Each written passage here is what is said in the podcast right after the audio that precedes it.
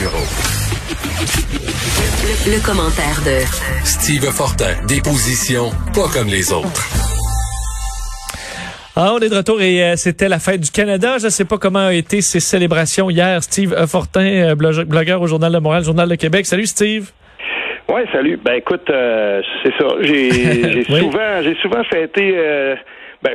On a souvent été euh, de ceux qui partaient en Outaouais. C'était comme une tradition à l'époque, euh, quand j'étais plus jeune. Euh, on pouvait partir de la pointe Gatineau, traverser le pont, puis on marchait là par les, pistes cyclables, puis on, finissait sur le, le, le, pont Lady Aberdeen ou un des ponts qui traversait, puis on allait regarder les, les feux d'artifice. Euh, c'était pas un grand, c'était pas une grande action de patriotisme, mais je veux dire, on a toujours eu nous ici en Outaouais quand même euh, une, une, bonne relation avec avec la fête du Canada. Puis dans les villages ici autour, euh, généralement, on le fête pas. Euh, c'est pas une, c'est drôle, hein, l'affaire des deux fêtes nationales au Québec, c'est que un village, mettons, qui fait sa, qui fait la fête nationale du Québec, ça veut pas nécessairement dire que sept jours plus tard, il va refaire la fête du Canada. Mais euh, tu sais, c'est, mais il y en a, il y a quand même des, des, des endroits. Nous, on a été plutôt tranquilles. Là. Sûr que moi qui étais à Québec, tu avais la grosse Saint-Jean, puis la semaine après, tu allais au feu d'artifice voir le feu, puis tu mhm. t'en retournais te coucher après. là. Une célébration mhm. quand même euh, pas dans la, même intensité, disons. Et euh, mhm. tu veux revenir sur un sondage léger qui parle de la fierté de certains Québécois d'être Canadiens, qui serait, ma foi, très élevé? Ben c'est ça. Écoute, moi ça me c'est pas le, selon ce sondage là euh, qui est un sondage pan canadien. Euh, comme je l'ai fait chaque fois que je vois un sondage, peu importe le sondeur, euh, je regarde toujours la méthodologie parce que c'est très important. On doit quand même le dire. C'est un sondage à environ là, un peu plus de 1500 personnes dans le Canada.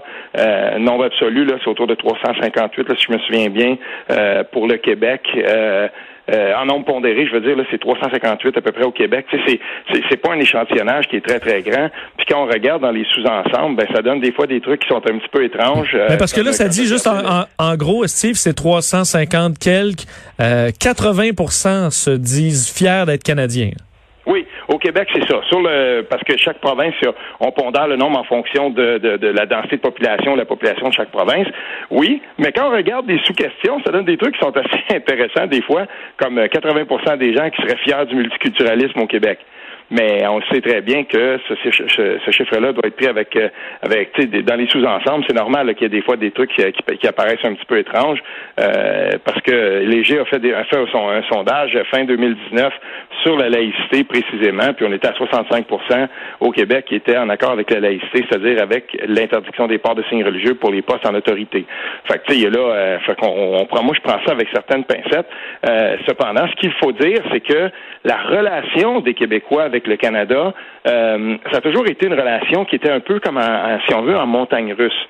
Et en ce moment même, euh, c'est drôle qu'on voit ce chiffre-là au moment où on le voit dans le Canada anglais en ce moment, euh, ça grassigne le Québec. Là. Tu sais, là, on, on, le voit, il y a beaucoup de manifestations de, de, de politiciens même. De, tu sais, je veux dire, au cours des, des derniers mois, des, des, dernières années, il y a des politiciens qui ont appelé à boycotter des produits au Québec à cause, par exemple, que le, le, le Canada, au moment le Québec euh, refusait de, de, d'embarquer dans, dans, dans l'histoire des pipelines. ouais, ben, on a vu le, bloc rentrer beaucoup plus fort qu'on ne l'aurait jamais cru euh, quelques mois auparavant, justement en raison de certaines tensions renouvelées. Là. Mhm, ben c'est ça. Puis c'est pour ça que moi je regarde ça. Puis si à partir d'un sondage comme celui-là, dans, dans un autre journal, on tire un, grand titre et on dit notre Canada, je suis pas prêt encore moi à dire ça. Puis il y a une chose aussi que je trouve bien intéressante. J'ai des discussions là-dessus avec des amis à moi qui sont dans le Canada, euh, qui sont dans le Canada anglais, euh, parce qu'il y a, y a un de mes euh, y a, un de mes amis qui est en qui enseigne à Ryerson. Puis il me disait on parlait de Meach, parce qu'il y a beaucoup, il a dit, je suis content de voir que dans le Journal de Montréal, puis félicitations Antoine Robitaille pour sa série de textes sur, euh, pour parler de, de, de Meach euh, et, de Charlottetown, puis de, du référendum de Meach, l'accord de Meach, parce que euh, on l'oublie celui-là. Trop souvent, moi, je vois des gens qui disent euh, oui, mais on sait bien, la séparation, ça n'arrivera pas au Québec. On a dit, on a dit non deux fois. En fait, le Québec dit toujours non. Il y a dit non au Canada aussi quand c'était le temps euh, de voter sur sur Mitch puis les, propositions qui avaient été mises de l'avant, les propositions minimales par Robert Bourassa. En fait, en 80, ça a été un non à une question qui était assez alambiquée, merci.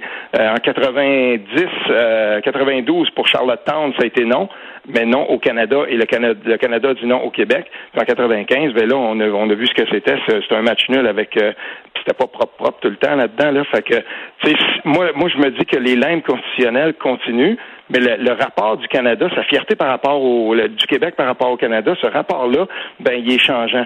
Mais je prends jamais ça pour acquis. Ah, on a beaucoup, Steve, de parler des artistes à la, à la Saint-Jean, évidemment, euh, bon, et de, l'absence de drapeau et tout ça. Euh, parce qu'il y a quand même eu des critiques sur les réseaux sociaux et à chaque mm-hmm. année, c'est un peu ça sur les artistes québécois qui participent à la fête du Canada. Quel est ton point là-dessus? Est-ce que ça te pose problème?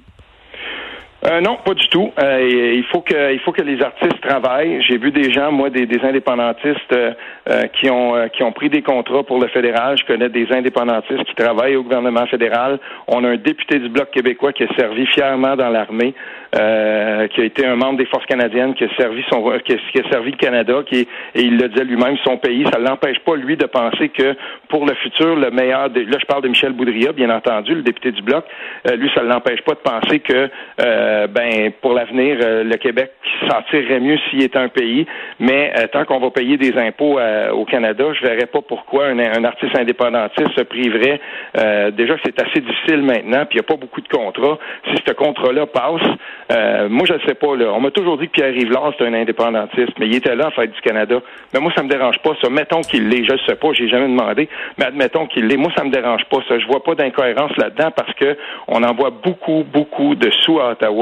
Puis il n'y a rien de mal à travailler pour le fédéral puis aller récupérer une partie de ce qu'on envoie, par exemple, en y travaillant. Oui. Est-ce que aussi un artiste euh, a le droit d'être euh, d'être fédéraliste puis d'aimer son Canada? Est-ce que tout à fait. Est-ce qu'ils sont obligés d'être souverainistes? Pas, pas non plus là. Pas en tout, pas en tout. Euh, j'ai aucun problème avec ça. Chaque personne ici, puis je le dis souvent, moi j'ai pas de problème avec même les, gens avec qui je discute, puis tout ça. Moi je cache pas mes, mes, mes, mes convictions.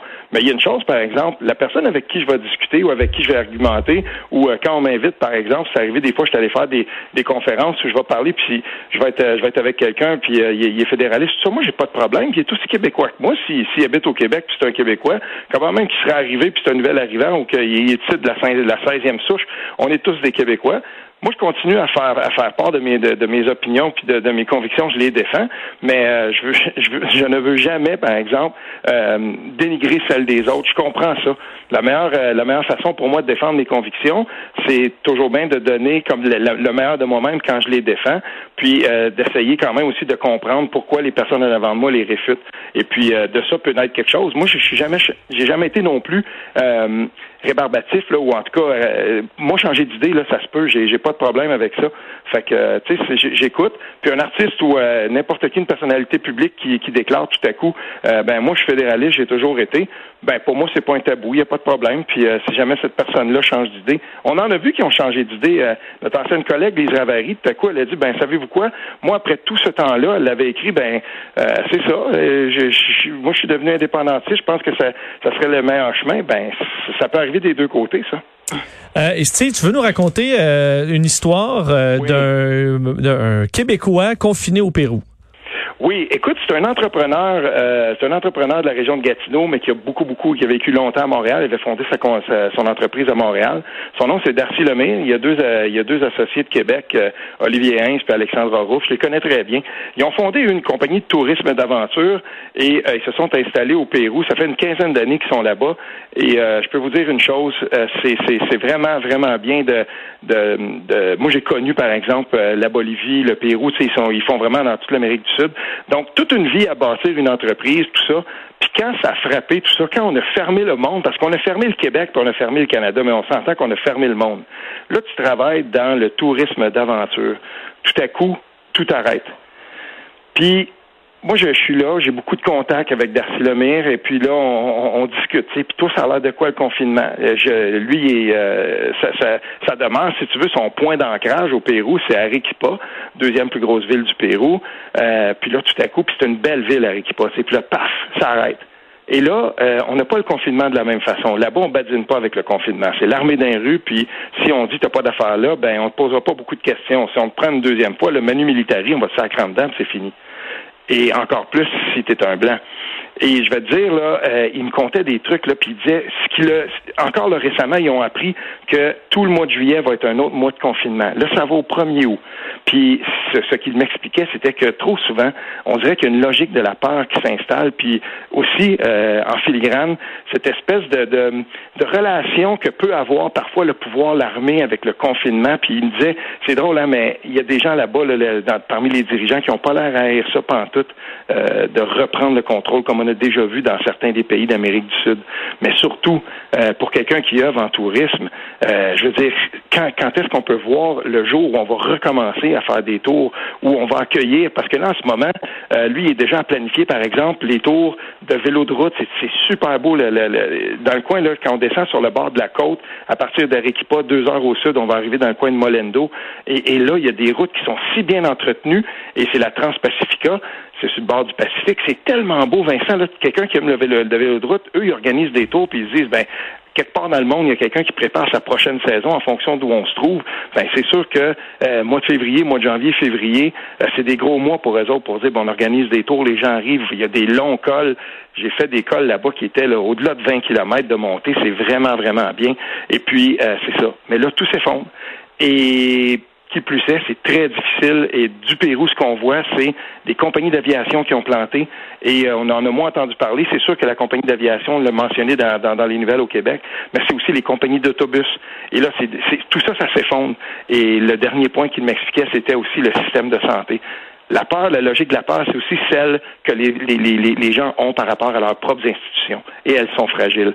Et quand tu es, pris là-bas et tout ça, puis tu regardes ça, c'est très, très difficile.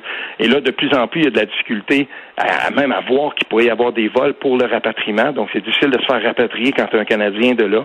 Euh, je peux dire une chose, on a le confinement, quand je, quand je compare, par exemple, la situation, c'est un ami personnel, Darcy, quand je compare sa, sa, situation de confinement par rapport à ce qu'on vit, nous, ici, je peux te dire une chose, on a le confinement quand même, finalement, euh, assez heureux parce que dans d'autres pays, c'est vraiment, vraiment pas facile. Et j'espère qu'un entrepreneur comme lui va être capable de s'en remettre parce que c'est une situation, mais il y en a plein dans cette situation-là. Ouais, nos familles nous paraissaient loin en confinement euh, au Québec, mhm. mais ça doit être encore plus difficile pour la famille rester ici là, quand tu as des proches qui sont euh, coincés ailleurs dans le monde. Ben ben, on pense à eux en espérant que ça, que ça, ça s'améliore très rapidement. Steve, merci, on se reparle demain. Ben oui, certainement. Salut bien. Salut.